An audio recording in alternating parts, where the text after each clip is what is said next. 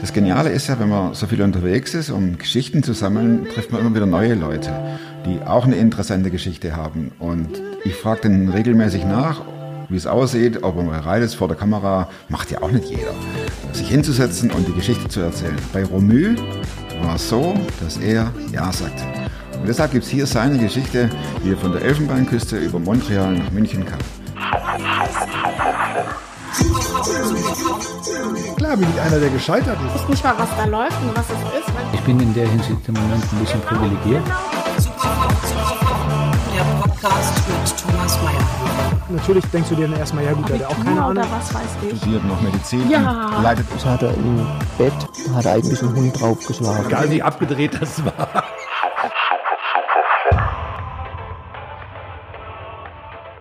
Ich komme aus der Elfenbeinküste.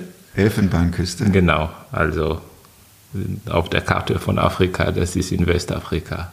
Okay. Neben der kleine Bogen. Okay. Ja, genau. Und wie muss ich mir das vorstellen, ich, der ich hier, ich hier in München sitze, ähm, das ist Sommer die ganze Zeit. also wir sind nicht sehr weit von Äquator weg. Also das bedeutet, dass es so 30 Grad im Durchschnitt ist.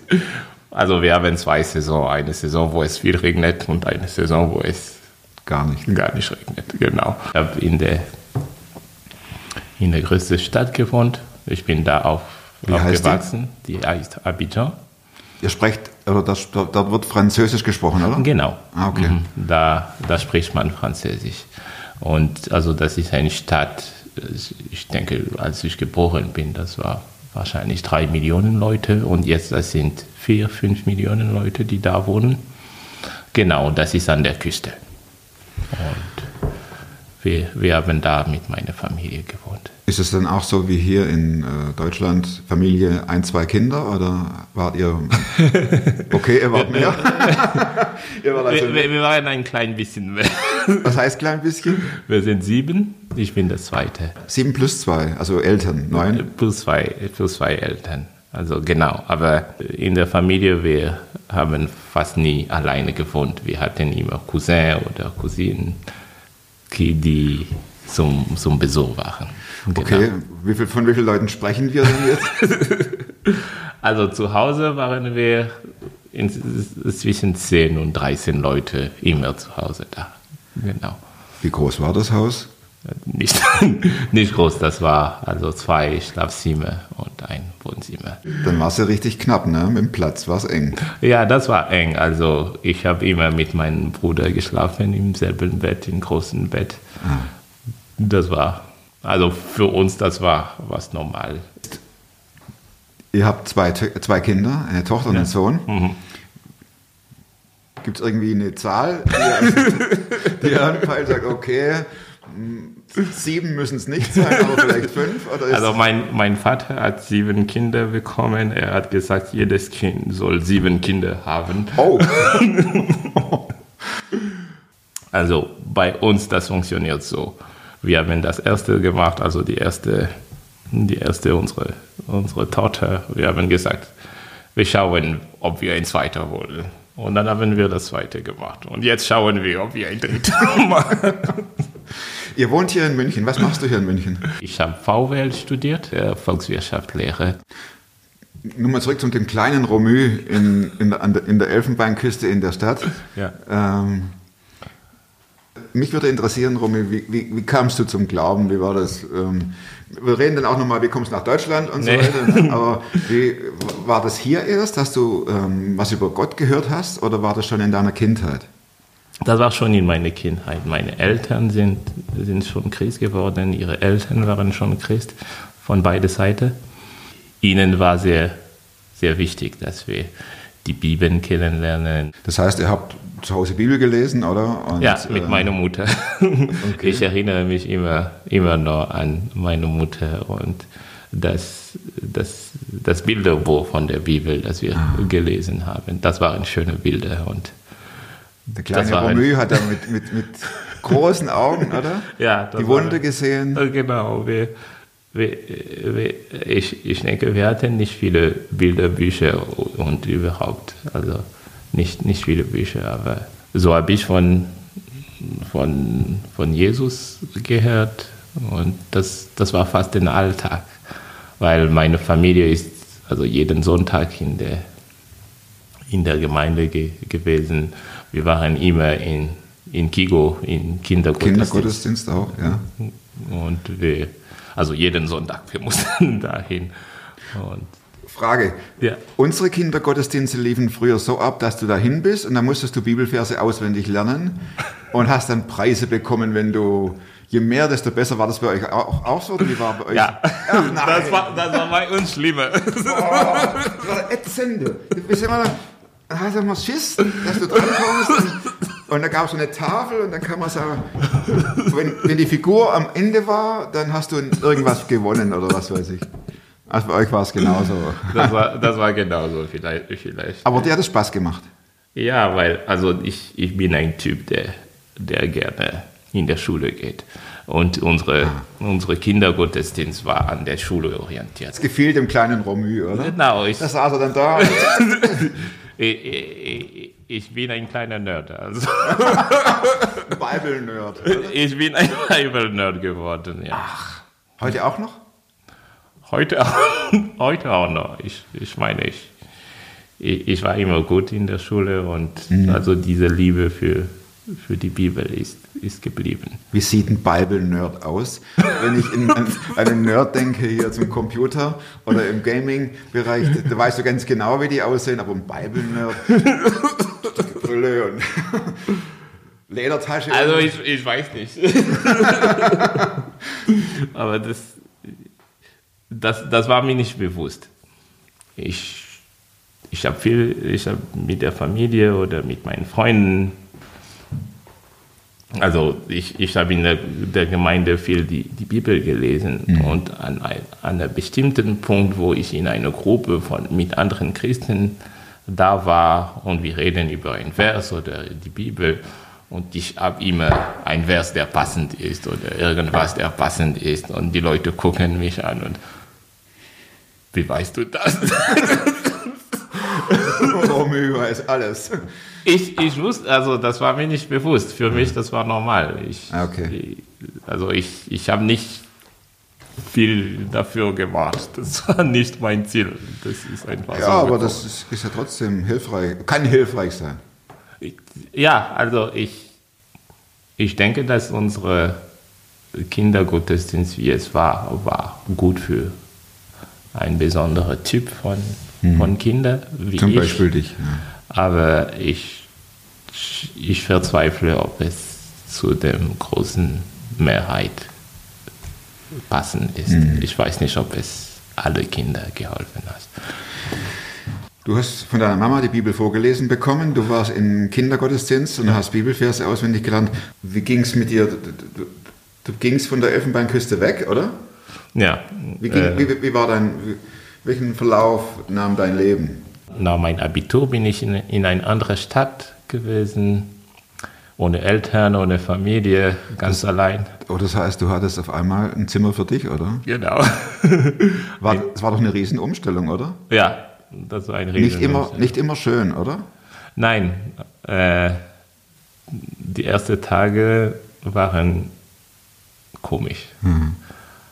Ich habe da äh, Mathe und Physik gemacht und da gab es eine, ein- eine Gruppe, die heißt äh, GBU auf Französisch, das ist der dortige in der SMD? Elfenbeinküste, F- SMD.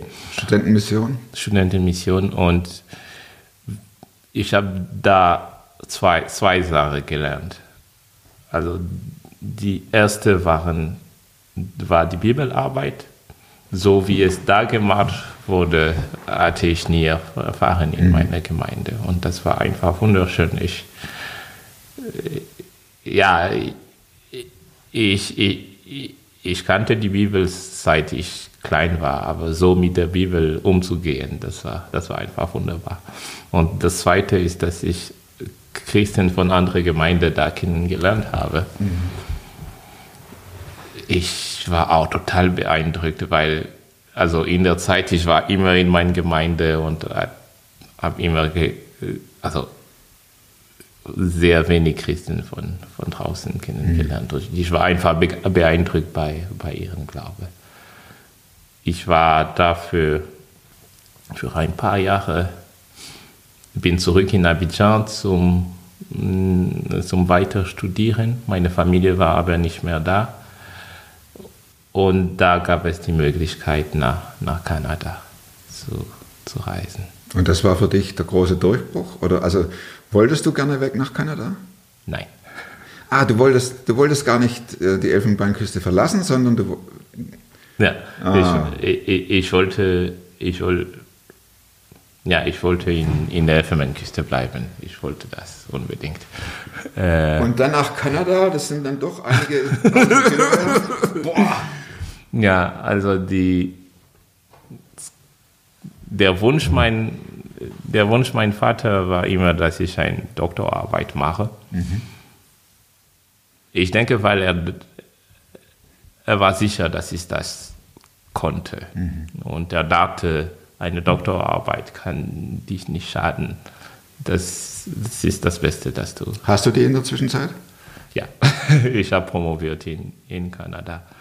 Äh, ich wollte aber nicht, nicht dahin gehen, weil ich, ich, ich habe mich wohl in, in der Elfenbeinküste gefühlt. Ich hatte meine, meine Freunde da, ich, habe, ich hatte auch eine feste Freundin da und ich konnte mir nicht vorstellen, was, was da in Kanada komme. Und du gingst trotzdem. Ja, wieder, äh, also gegen meine, gegen meine Willen bin ich gegangen. Ich erzähle manchmal, als ich am Tag meiner Abreise in der Arme meiner Mutter geheult habe und ihr gebetet habe, mich nicht lassen zu, zu gehen. Das habe ich auch mit Gott gemacht. Ich, hab, äh, ich hatte unzählige Mal Gott gesagt, bitte schaff mich einen guten Job in der Elfenbeinküste, sodass ich nicht weggehen muss. Aber Gott sagte nichts oder sagte, flieg nach Kanada oder gab es überhaupt keine Antwort? Er, er gab keine Antwort. Das war. Also ich, ich meine, so wie die Sachen gelaufen sind, seine Antwort war mir relativ klar, aber so genau hat er mir nicht gesagt. Er hat nicht gesagt, dein Weg ist nach Kanada und was ich da für dich habe, ist gut. Er hat einfach die Sachen so laufen lassen, dass ich, dass ich ge gehen musste. Ich hatte, also ich hatte keinen Job in der Elfenbeinküste, obwohl ich viel gesucht habe. Ich, ich habe ein Stipendium in Kanada bekommen, sodass ich da studieren konnte. Mein Bruder war schon in Kanada Ah. an derselben Uni, wo ich das Stipendium bekommen habe. Ich hatte keine Ausrede vor meinen Eltern nicht zu gehen. Ab nach Kanada. Ab nach Kanada. Ja, Und da war dann das große Glück. das waren drei, drei schwierige Jahre. Am- Also ich, ich bin sechs Jahre in Kanada geblieben, die drei ersten Jahre. Drei schwierige Jahre hießen auch drei äh, Jahre ständige Diskussion mit Gott. Wie kann man sich das vorstellen? Ja, ich habe ich hab viel mit Gott geredet und ich habe ihm das nochmal gesagt. Und es ging schief mit meiner, meiner Beziehung in der Elfenbeinküste. Und dann mit, mit der Gemeinde, wo ich war, ich habe mich nie da, nicht da wohl gefühlt, fast nie. Aber du gingst immer hin. Ich ging immer hin. Also vor eins, weil mein Bruder da hingegangen ist. Ich, ich ging und Du warst dann froh, wenn der Gottesdienst vorbei war, wahrscheinlich, oder? ja, ich, ich war froh, wenn es vorbei war. Ich, Du sprachst von drei Jahren, die schlimm waren, aber du warst sechs Jahre dort und da gab es ja drei schöne Jahre, oder? Oder Ja. drei bessere Jahre? Ja. Wie kam es dazu? ich habe die dortige SMD-Gruppe, die heißt GBIC, kennengelernt und das war ein schöner Ort, wo ich Zuflucht gefunden habe. Das war das erste Ort, wo ich gedacht habe, ich fühle mich wie zu Hause in diesem fernen Kanada. da gab es auch viele internationale Studenten, Leute, die, also wie ich, waren von, von dem Haus fern. Und wir haben da eine schöne Gruppe geformt. Und das hat geholfen. Das war so ein Prozess durch die drei Jahre. Also ich, ich hatte ein, so eine, eine leichte Depression, das, das habe ich gemerkt. Und dann am Ende dieser drei Jahre, ich war mit einem Freund, wir waren in seinem Auto und wir sind durch eine Straße gefahren. Das war, das war Frühling. Und der Winter in Kanada ist lang. Also alle, Und heftig. alle, alle warten auf den Frühling. Und das war wie der erste Tag von, von Frühling. Und da habe ich das Fenster aufgemacht. Und das war unglaublich, weil ich habe so eine Last aus dem Fenster rausgeflogen gesehen. Also das war, also ich habe gespürt, dass es rausgegangen ist. Und ich habe meinen Freunden gesagt, jetzt ist es Frühling. Der Winter ist vorbei. Ab, ab dieser Zeit waren die, die Sachen viel, viel einfacher. Und jetzt bist du in Deutschland. Wie kommst du von Elfenbeinküste, Kanada, Montreal, München? Wie, wie, wie kam das? Wegen meiner Frau, also meine Frau ist Deutsche. Und wir haben uns in, in Montreal kennengelernt, durch den GBUC. In der SMD, wir hatten so eine kleine Gruppe von Freunden und wir waren alle zusammen. Ein, ein Franzose, eine von Madagaskar und, und ich und eine, eine andere Deutsche. Wir waren alle zusammen und irgendwann war ein Besuch da und wir sind alle zusammen die Besuch zu, zu empfangen und das war meine Frau Und dann ging die Sonne auf. ungefähr. Cool. Ja. Ich habe die Promotion gemacht und wir haben uns entschieden, nach, nach Deutschland zu kommen. Wer ist Jesus für dich? Also es, gibt- es gibt so viele Wörter, mit denen ich die Beziehung mit, mit Jesus beschreiben könnte. Er regiert über mein Leben und er entscheidet, ob ich links oder rechts gehe, ob ich nach Kanada oder Deutschland oder ob ich nochmal meinen Beruf weitermache oder ob ich was anderes mache. Ist es eine liebevolle Beziehung? Das ist fast eine rhetorische Frage, wenn man dich lachen sieht. Das wirkt ja ansteckend. Ja, aber was, was wichtig ist, ist, dass es ist, diese liebevolle Beziehung ist fast nie die Beziehung, dass wir uns vorstellen, am Anfang zumindest. Wir, wir denken, ah, es wird schön, der Herr ist, wird da für mich sein, wenn ich in dunkle, finsterne Wege laufe. Aber so, so ist es nicht. Also manchmal bringt er uns in Situationen, wo wir gar nicht anfangen können. Wo wir denken, er ist nicht da, aber er ist trotzdem da. Und das, also das war meine Erfahrung, dass er, er mir nach Kanada gebracht hat, diese drei Jahre, durch diese drei Jahre. Also ich habe diese drei Jahre gelebt.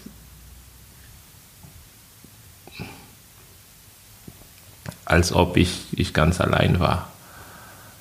Aber im Nachhinein habe ich gesehen, dass er immer da war. Und dass er mich nie allein gelassen hat. Ich, ich habe ich hab durch meine Erfahrung mit meinen Kindern gelernt, dass egal wie die Kinder schwierig sind, die Liebe geht nicht. Die bleibt und die hilft. Leben deine Eltern noch? Meine El Eltern leben noch, ja. Und dein Papa ist stolz, dass du promoviert hast? Sehr, sehr stolz. Romy, vielen Dank für, für dein Mitteilen. Ich habe immer zwei Abschlussfragen. Ja. Gibt es ein Buch, das du öfter als einmal gelesen hast? Ich habe in meinem Büro ein schönes Buch von, von C.S. Lewis. Das sind eigentlich Predigen, das er gehalten hat. Und das heißt The Weight of Glory. Ich, ich habe das mehrmals gelesen und das ist in meinem Büro, weil wenn ich eine Pause mache, dann, dann lese ich das Von C.S. Lewis. von C.S. Lewis. Gibt es das auch in Deutsch oder? Oh, gute Frage. Wie heißt es? The Way of? The Weight of Glory. Ach, The Wait. Ah, okay. Ja, dann können wir gleich mal gucken. Ich das, ich sage das schon mal die nächste Frage. Die heißt, wenn du die Chance hättest, hier in München, in irgendeiner mittleren Ring, ein Plakat aufzustellen. Und du dürftest dir überlegen, was da drauf kommt, was würdest du auf so ein Plakat sch äh, schreiben?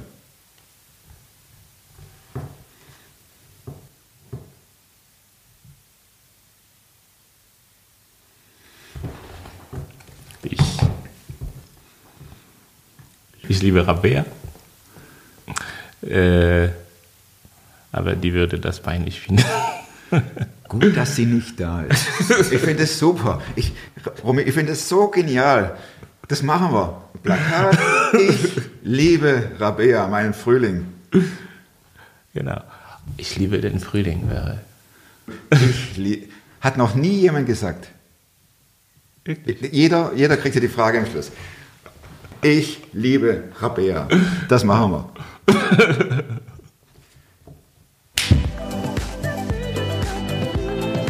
Vielleicht sehen wir uns auch irgendwann mal unterwegs. Dann kann es sein, ich frage dich auch, wie wär's? Bist bereit, deine Geschichte zu erzählen? Bis dahin, bleibt oder werdet super Frauen.